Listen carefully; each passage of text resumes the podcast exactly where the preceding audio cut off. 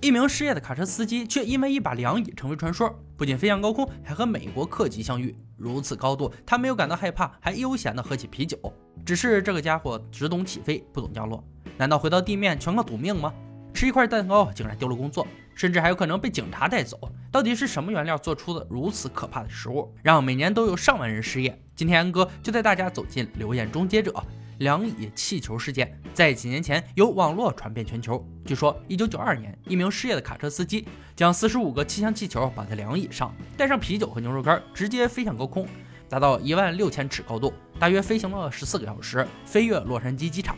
唯一的降落方法是靠一把 BB 枪。今天，杰米和亚当就来验证一下，四十五个氢气球是不是真的能升空。东西不必准备太多，只需要一把空气枪即可。计划是按照传统建造并飞行气球。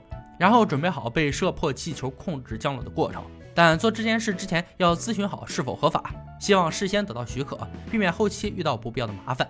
亚当向航空公司再三保证不会飞太高的情况下，他们得到了允许实验的机会。开始实施的时候才是困难的开始，他们必须研究哪种凉椅最合适飞行。首先来到凉椅回收厂，各种废材桶一顿乱翻。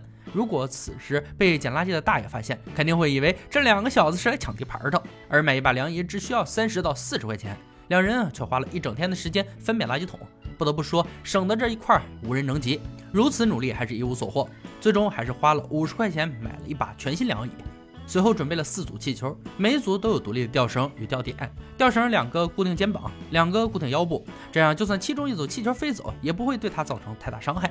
亚当试着把自己五花大绑在椅子上，但对于升空来说，这样简单的操作让他极度缺乏安全感，搞不好可能会将升空变成升天。想想自己虽然不帅，但足够年轻，就这样去往极乐世界还是非常可惜的，因此决定将椅子进行加固。杰米立刻找到了方钢管，利用自己优秀的焊接技术做一个既结实又舒服的方形框架，然后焊接四个螺丝固定在椅子上。结束后，亚当再次尝试，果然效果好很多。随后来到军用品店购买气球，这里的气球价位比较便宜，但乳胶的寿命有一定的保存期限，最短一年，最长也只有六年。两个小气泡为了省下一笔开销，冒着风险选择了二十年历史的气球，材质比想象中的要薄很多，虽然又压缩清洗成本。一桶氢气可以充两个气球，但杰米只买了五桶，预计充进四十五个气球内。这哪是实验，简直就是通往天堂的快车！店老板听说他们的疯狂举动，一脸不肯置信。不过还是按照他们的要求，将氢气分量打入气球。只是这点氢气实在无法填满每个气球。对于再次购买的问题，杰米明显有些肉疼。但目前的情况也只能咬牙再次投入七百到一千元，这比他最初的预算多出四倍。一切准备就绪，就到了验证流言真伪的时刻。大家对亚当的升空没有任何怀疑，问题是怎样平安落地才是关键。起飞前必须要做完善的准备。空气枪射击气球的方式并不完美，因为漏气太慢，一个气球最少需要半个小时才能将氢气排空。这样的情况属实让人很担心，一个不小心飘丢了也很有可能。亚当经过片刻犹豫后，还是决定将检测进行到底。加州圣彼得卡车司机曾经升空的地方，已经有十五个人前来帮忙。看着眼前的气球漂浮起来，亚当非常兴奋。可随着二十年历史的气球迎风爆破，他有些稳稳的不安。只是箭在弦上，不得不发。他要趁着气球全部阵亡前完成升空。随后，他全副武装，坐在凉椅上，准备妥当后，由协助人员剪断压制凉椅的大水瓶。随后重量减轻，他以每分钟一千尺的速度飘向上空。但为了保证他的安全，并未剪断控制高度的绳索，直到漂浮在七十五尺的高度停了下来。亚当很惬意地喝着啤酒，享受过后，用气枪打破气球，安全地回到陆地上。整个过程已经让所有怀疑的人彻底相信，凉椅确实可以飞行。而传说的卡车司机就没那么幸运了，他是被直升机救下来的，并且很不幸撞上了电线杆。为了救他，只好切断附近电源，导致长滩一带大规模停电，最终被有关部门罚款一千五百元。接下来这个留言连故事都算不上，只能算未经证实的留言。大意是一个佣人早上吃了几个罂粟籽儿贝果或者罂粟籽儿蛋糕，会在测试中呈阳性反应。对于这个留言，不相信的人居多，所以这是个需要证实的问题。因此，亚当和杰米买了贝果和罂粟籽儿面包和检测需要尿液的容器，还有毒品测试器。这次亚当可不想一人犯险，他要求杰米和他一同吃下食物，但在此之前，两人必须要多多喝水，因为要定时检测尿液，计划两个小时、四个小时、八个小时依次检测。尿液筛查是一种氨基测试，这表示他们含有测试成分的抗体，然后在尿液中寻找可待因与吗啡。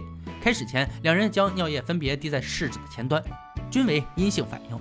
正式开始，一枚硬币决定谁吃什么。正面是蛋糕，反面则是贝果。最终结果是亚当吃面包，好在这也是他喜欢的食物之一。接下来的时间，两人开启狂吃模式，直到胃里再也容不下一点东西。医生告诉我们，罂粟籽确实含有吗啡与可卡因。罂粟籽还是海洛因的原料，但含量比较低，不会造成身心影响。大餐后不久，两人做了第二次测试，亚当的尿液反应呈阳性，而杰米呢则是阴性。亚当怀疑检测试纸的准确性，特地打电话确认，得到结果却是没有任何问题。连续咨询五个专业人士，只有一人回答，也许会出现错误阳性反应。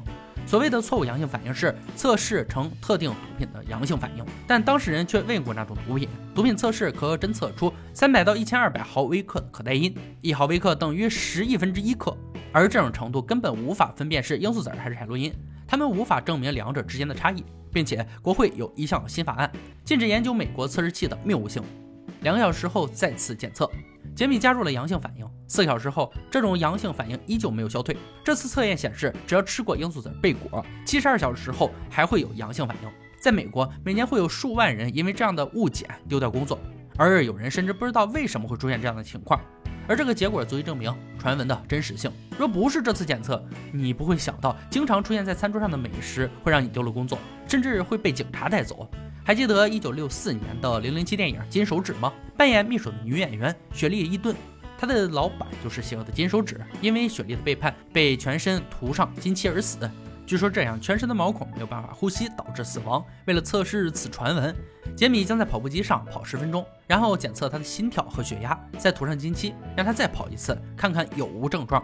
在购买漆料的时候，好心的老板就警告他们，在涂抹后必须保持水分，不然很可能造成严重后果。就算穿乳胶服的人都会经常晕倒，而漆料里通常会含有致命的铅，一旦中毒，整个过程会非常痛苦。为了保证杰米的安全，一定要确保金粉不会有任何副作用。简单的身体检查过后，经过十分钟的快跑，杰米全身已经流出大量的汗。接下来将金漆涂遍全身，此时的杰米犹如十八罗汉的铜人，但并没有感觉到身体有什么不舒服，而他的血压却高得令人担心。本来计划的十分钟跑步，也因为逐渐飙升的血压取消。随后时间推移，杰米也感觉自己像生了重病。基于这样的情况，工作人员立刻开始清理他身上的金漆。这个过程像剥皮一样，无比酸爽。清理干净后，再次检测血压，发现他的身体已经回归正常。这个实验证明金漆确实会让人身体不舒服，但是否是真的致命还不确定。看了以上三个实验，我们可以确定，坐在凉椅挂上氢气球确实能飞起来。吃罂粟籽儿贝果能检测出阳性，全身涂满金漆会让身体不舒服。但不确定是否会致死。